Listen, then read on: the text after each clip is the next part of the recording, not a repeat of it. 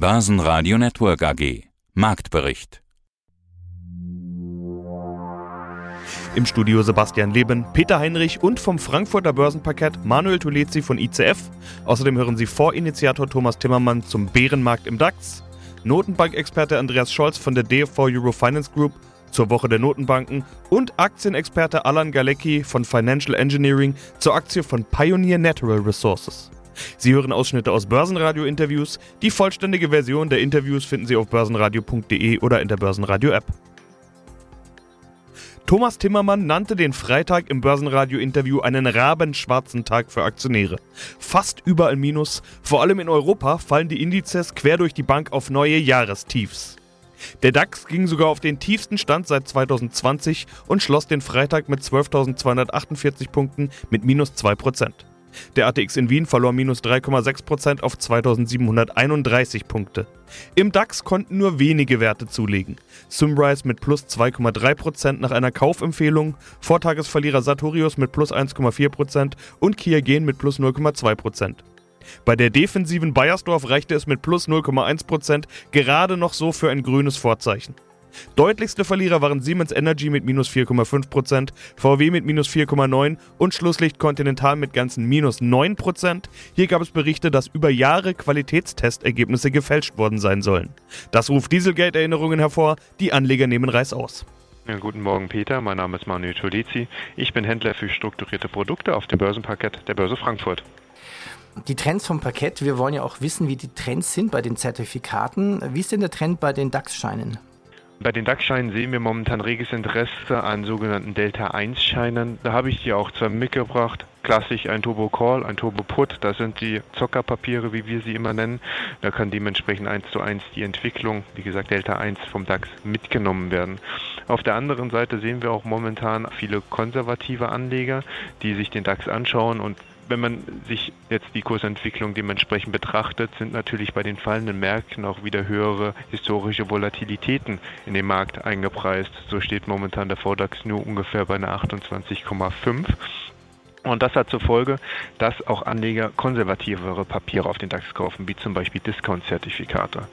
Hier haben wir zum Beispiel rege Umsätze in einem Discount-Zertifikat mit einer Laufzeit Juli 2023 gehabt und einen Cap bei 10.500 Punkten.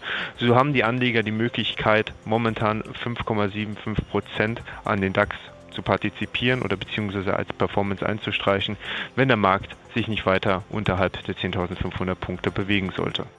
Mein Name ist Thomas Timmermann, ich bin der Gründer und Berater des Europa Plus Fonds von Timinvest. Thomas, wir haben ja so viele Dinge, die sich gerade überschlagen. Teilmobilmachung in Russland, Energiekrise, Gasumlage wird diskutiert, Juniper-Rettung gehört ja alles mit in die gleiche Kiste. Natürlich die FED-Sitzung mit erneuten 75 Basispunkten Zinsanstieg. Die Börse ist wirklich massivem Druck ausgesetzt. Du hattest in dieser Woche einen Blog-Eintrag geschrieben mit dem Titel Auf Messers schneide. Es ging seitdem noch weiter runter. Du hattest mir heute Morgen geschrieben, guter Tag, um ein Interview zu machen und gerade sogar gesagt, ein historischer Tag. Eine historische Minute eigentlich oder historische Minuten, in der wir gerade sprechen. Was ist denn los? Sind wir nicht mehr auf Messerschneide? Ist es schon zu spät? Leider ja. Also leider hat sich das Messer für die falsche Seite entschieden und leider haben wir im DAX die 12.400 den Boden rausgenommen und sind im Moment in dieser Sekunde bei 12.300 aber erst so seit gefühlt einer Stunde. Es ging den ganzen Morgen eigentlich langsam runter. Und wir sind jetzt überall im Prinzip in den europäischen Aktienmärkten auf Jahrestiefständen angelangt. Und das ist natürlich ein rabenschwarzer Tag für Aktionäre, kein guter Tag. Was ist denn jetzt entscheidend? Ist das diese Fettsitzung gewesen? Man sieht es ja auch im Euro-Dollar. Ist das nach wie vor der Hauptfaktor? Also ich denke, die geopolitischen Herausforderungen, die wir gerade in Russland und jetzt auch immer mal wieder so ein bisschen Richtung Taiwan haben, aber Russland ist natürlich dominierend, hat schon seine Auswirkungen auch auf die europäischen Aktienmärkte. Aber das dominierende Thema ist Zins, Zins, Zins. Die FED-Sitzung war ja erstmal gar nicht so schlimm, weil man war ja inzwischen davon ausgegangen, dass sie vielleicht sogar 1% machen. Dann haben sie nur 0,75% gemacht. Das war ja alles noch okay. Aber wie immer kam es dann auf die Tonalität nach der FED-Sitzung drauf an. Da hat die Fed eigentlich ziemlich klar gemacht, dass sie immer weitermachen wird mit diesen Zinsschritten und Richtung viereinhalb Prozent ist ins nächste Jahr hinein. Und gleichzeitig gesagt hat, dass es nächstes Jahr keine Zinssenkungen geben würde. In den Bärmarkt-Rallies, die wir davor hatten, war eigentlich immer so die Fantasie, das konnte man auch in der amerikanischen Zinsstrukturkurve ablesen, dass wir jetzt noch ein paar Zinsschritte bekommen, aber dann schon wieder Zinsschritte nach unten gehen. Und diese Fantasie ist vollkommen raus aus dem Markt. Das spiegelt sich jetzt wieder, wobei der S&P Future ist jetzt gerade auch im Negativen. Also die amerikanischen Märkte werden heute im Negativen eröffnen, aber der S&P 500 ist noch nicht auf seinen Jahrestiefstunden. Der hat sogar noch ein bisschen mehr Luft als der DAX, der jetzt gar keine Luft mehr hat, denn der ist eindeutig drunter. Wenn man sich mal anschaut, was das überhaupt bedeutet an der Zinsfront, das ist schon schon dramatisch. Also wir haben ja in den zweijährigen Renditen für US-Staatsanleihen waren wir ja immer so unter 4 Prozent. Da sind wir jetzt bei 4,19 Prozent in dieser Sekunde. Und das ist das 52 Wochen hoch. US 10 Jahre Rendite 3,76 sind wir und das ist das 52 Wochen hoch. Wir sind im Moment in dieser Sekunde auf den Höchstständen der Zinssätze der letzten 52 Wochen. Und wenn man nach Deutschland geht, sieht es nicht viel besser aus. Die Bundesanleihen die Zehnjährigen jetzt erstmals über 2 Prozent. Und Italien liegt im Moment bei 4,3 Prozent. Und das ist natürlich Gift für die Aktienmärkte. Die Technik hatte es ja schon angekündigt, nachdem wir die 13.000 Punkte nach unten nicht halten konnten und uns immer mehr wieder an diese 12.400 angenähert haben, deutete sie sich schon an, dass es Ärger geben könnte von der technischen Seite. Und jetzt sind wir halt einfach wieder im alten Bärmarkt drin, machen neue Tiefstände, sind in unseren Bärmarktkanälen auf dem Weg nach unten und müssen leider zusehen, wie die Kurse fallen. Ja, mein Name ist Andreas Scholz vom Finanzplatz Frankfurt von der DFV Eurofinance Group und ich freue mich auf unsere geldpolitische Nachlese und den geldpolitischen Ausblick, den Eurofinance Weekly Podcast rund um Konjunkturmärkte und Geldpolitik, wie gesagt. Du sagtest ja vorhin, es war die Woche der Notenbanken. Überraschung bei den Schweden. Schweiz verabschiedet sich von dem Minuszins. Berichte doch mal bitte. Ah, wir könnten jetzt stundenlang reden. Es war wirklich so spannend. Wir haben so unterschiedliche Sitzungen erlebt. Aber eins ist klar, alle gehen voll auf Kampf gegen die Inflation. Fast alle ohne Kompromisse. Unterschiedliche Sichtweisen gibt es aber schon, weil es hausgemachte Probleme gibt. Ganz schnell, ich mache einen Schnelldurchlauf. Großbritannien mit vielen Problemen. Nicht nur, dass Charles III. da jetzt sozusagen der neue König ist, nein, Energiekrise, Inflation, immer noch nicht der verdaute Brexit, ein Pfund, was so schwach ist wie seit 40 Jahren nicht mehr, wie seit 40 Jahren zum US-Dollar nicht mehr. Die Bank of England musste den Leitzins anheben, aber nur um 50 statt um 75 Basispunkte. Eine Flitterpartie, die muss die Inflation runterdrücken, aber sieht trotzdem Rezessionsgefahren. Also eine ganz schwierige Gemengelage in Großbritannien. Äh, die Schweiz, ein Land mit wenig Inflation. Im August nur 3,5 Prozent Inflation. Die Schweizer Notenbank hört sich noch gemäßigt an, hat trotzdem um 0,75 Prozentpunkte erhöht, ist aber im Ausblick wenig falkenhaft, will abwarten. Nach acht Jahren keine Negativzinsen mehr in der Schweiz. Die Schweden, ich habe es angedeutet, die Riksbank, das war die Überraschung der Woche. 100 Basispunkte. Habe ich noch nie erlebt. Eine Notenbank, die 100 Basispunkte in einer Sitzung hochgeht. Aber jetzt kommt's. Nur damit auf 1,75 Prozent. Das heißt, die Schweden hängen ganz schön zurück. Und sie haben in diesem Jahr nur noch eine Sitzung. Das heißt, sie mussten viel Frontloading machen, also viel vorwegnehmen.